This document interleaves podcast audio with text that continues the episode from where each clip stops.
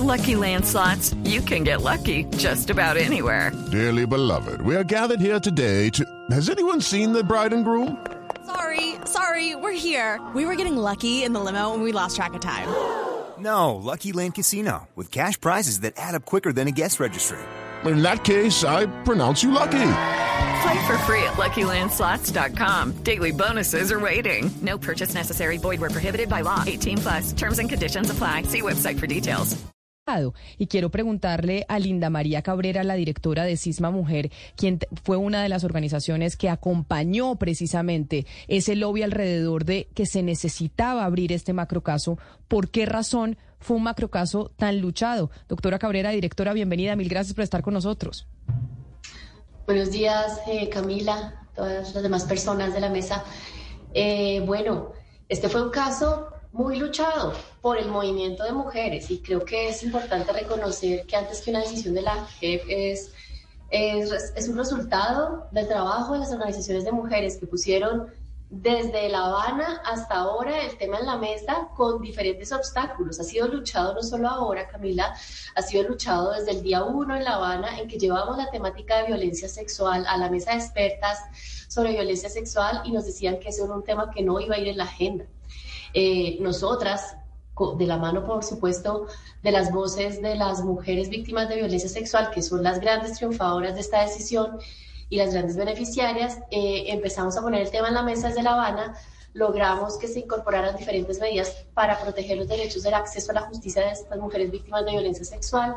Luego em, empezamos como organizaciones a presentar los casos con eh, un rezago grandísimo y es que, por ejemplo, informes que hemos presentado ya cerca de cinco años eh, no, no han iniciado, no han empezado el trámite porque no estaba priorizado, porque no se había abierto este macro caso. Entonces, de la mano con muchas organizaciones, eh, hicimos un trabajo para decirle a la JEP que era muy importante. Hasta marzo del año pasado nos habían dicho que no eh, iba al caso de violencia sexual, nos organizamos, participamos en una audiencia, simultáneamente en las audiencias de priorización, tanto de, de Fuerza Pública como de FAR, y le dimos la vuelta a esa decisión. Logramos que se diera un primer paso para la apertura de este caso, eh, que básicamente no se había abierto porque eh, hay un factor de discriminación, de invisibilidad de las violencias contra las mujeres. La violencia sexual es un crimen que se comete masivamente y prioritariamente contra las mujeres y ese es el motivo por el cual no se ha abierto. Directora, mire, usted nos acaba de explicar de por qué fue un caso muy luchado. Dice, hasta marzo nos estaban diciendo que no,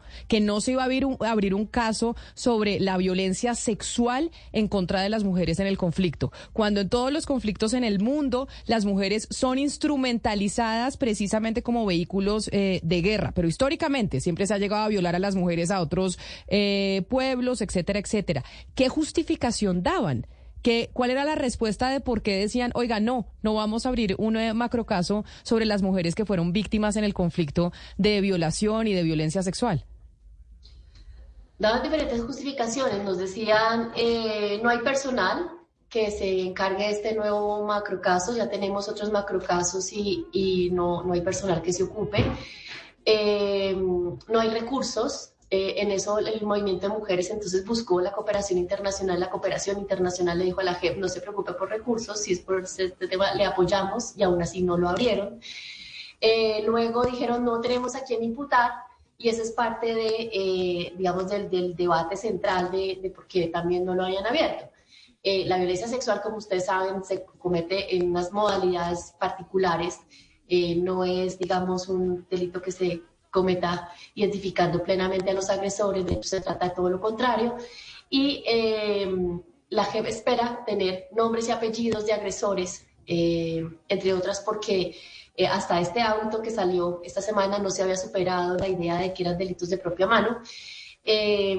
Y eh, pues claramente nosotras como organizaciones en los informes que le presentamos a la JEP explicábamos pues que hay que imputar también por estructuras de mando comandantes, pero también que hay que hacer una labor investigativa diferencial para lograr identificar a los autores.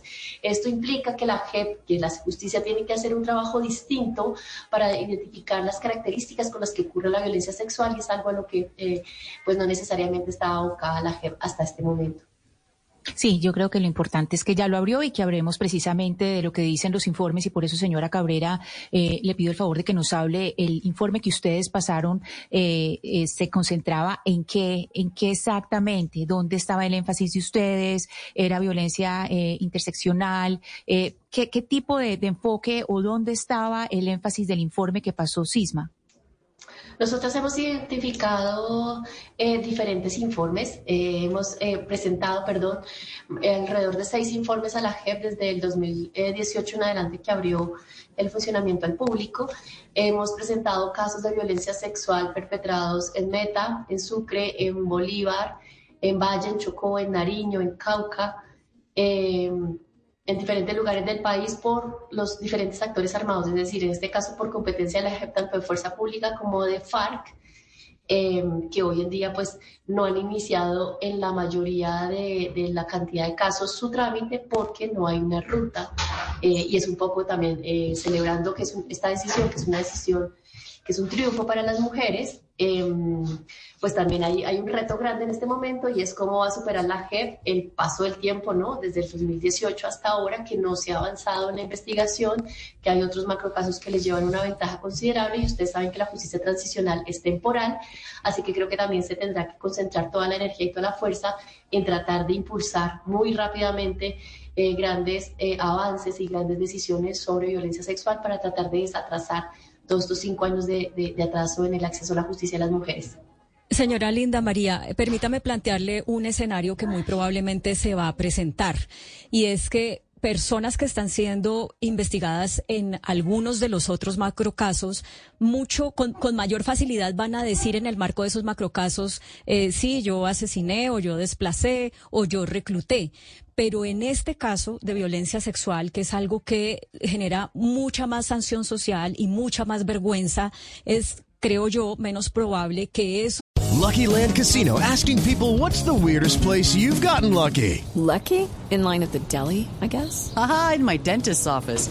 More than once, actually. Do I have to say? Yes, you do. In the car before my kids' PTA meeting. Really? Yes. Excuse me, what's the weirdest place you've gotten lucky? I never win and tell. Well, there you have it. You can get lucky anywhere playing at LuckyLandSlots.com. Play for free right now. Are you feeling lucky? No purchase necessary. Void where prohibited by law. 18 plus. Terms and conditions apply. See website for details.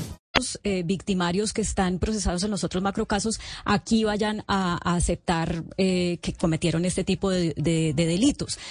¿Qué creen ustedes, Mocho, cómo se pueden anticipar a esto teniendo en cuenta que si una persona va a recibir una sentencia por parte de la JEP y no ha dicho toda la verdad, pues se supone que no puede acceder a los beneficios, pero es muy probable que diga totalmente la verdad en unos tipos de delitos y parcialmente la verdad en este de la violencia sexual. ¿Cómo anticipan ustedes que se puede desarrollar esto o resolver esto? Claudia, un gusto. Eh, sí, ese es un debate que nosotras le pusimos al proceso de paz en La, en la Habana mismo. Nosotras le dijimos a los negociadores de paz que nosotras nos teníamos que preparar para un escenario adversarial, es decir, aquel escenario en el que muy posiblemente los agresores no reconocían su eh, responsabilidad, que es la, la, digamos, la constante en este tipo de casos de violencia sexual. Eh, en justicia transicional y en esta justicia transicional de la JEP, que tiene un énfasis restaurativo, hay un postulado básico para el acceso a todos los beneficios, como dices, y la activación del procedimiento, que es el reconocimiento. Ese es uno de los grandes obstáculos eh, de acceso a la justicia de las mujeres y será, digamos, uno de los grandes eh, retos que tenga la jurisdicción porque no, los agresores no reconocen ni la fuerza pública ni las FARC y más allá de este proceso ningún actor armado reconoce la, violencia sexual. Eh, porque se quieren predicar, digamos, autodenominar como, como guerreros, como héroes, como líderes políticos, pero no como agresores sexuales, y pues lo cierto es que lo han sido y todavía lo, son. Y además que, además que para los otros crímenes, para los otros crímenes siempre, eh, digamos, eh, dirán que hay una motivación política, pero ¿qué motivación política se puede argumentar para este tipo de crímenes? Linda María, eh, ustedes documentaron, usted y otras organizaciones, 35 mil casos que sirvieron para abrir ese macrocaso, pero eso no quiere decir que esos sean los, los únicos que van a caber dentro de la investigación. Por eso quisiera que usted le dijera a las víctimas cuyos casos no están, o sea, no hacen parte de esos 35 mil, cómo pueden ir a decir yo también fui víctima de violencia sexual en el marco del conflicto, armado, investigue señor Jep o señora Jep.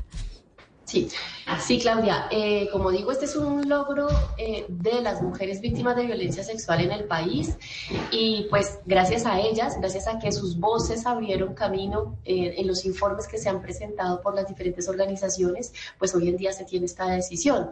el llamado es claramente a que todas las mujeres pues alcen su voz, le trasladen esa vergüenza a los agresores y no a ellas y eh, puedan, digamos, presentar sus casos a través de las organizaciones, de los procedimientos eh, de acreditación que, que, va a abrir prontamente la Jurisdicción Especial para la Paz para reconocer víctimas y para, para conocer este tipo de hechos. Creo que eh, un acompañamiento adecuado de estas mujeres por parte de la JEP, por parte de las organizaciones, es clave en este momento para poder realmente incentivar esas voces, pero pues el llamado básicamente es eso, que las mujeres sepan que su, su voz vale y que pues los responsables son quienes tienen que avergonzarse de lo sucedido. Directora Cabrera, usted dice que les preocupa si la JEP va a poder eh, superar el tema del tiempo, por ejemplo, y poder llegar a cerrar este macrocaso porque ya este empieza mucho después que los otros, que ya van eh, mucho más adelantados. Ahora yo le pregunto a usted,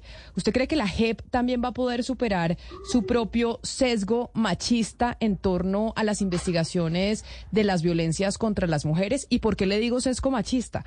Porque las respuestas que usted dio sobre lo que dijo la JEP de por qué no lo habría, que porque no hay tiempo, porque no hay plata, porque no hay gente. A las mujeres y lo que les pasa a las mujeres siempre tiene esas justificaciones. Ay, es que no nos alcanza la plata, no nos alcanza el tiempo. Eso significa que hay dentro de la JEP también, igual que en otros tribunales eh, de la justicia colombiana, un sesgo en donde las mujeres y lo que les pase a ellas es menos importante. ¿Va a poder, creen ustedes y las organizaciones de mujeres, que la JEP va a poder superar eso cuando ya lo evidenció en las respuestas que daba desde un principio de por qué no habría este caso?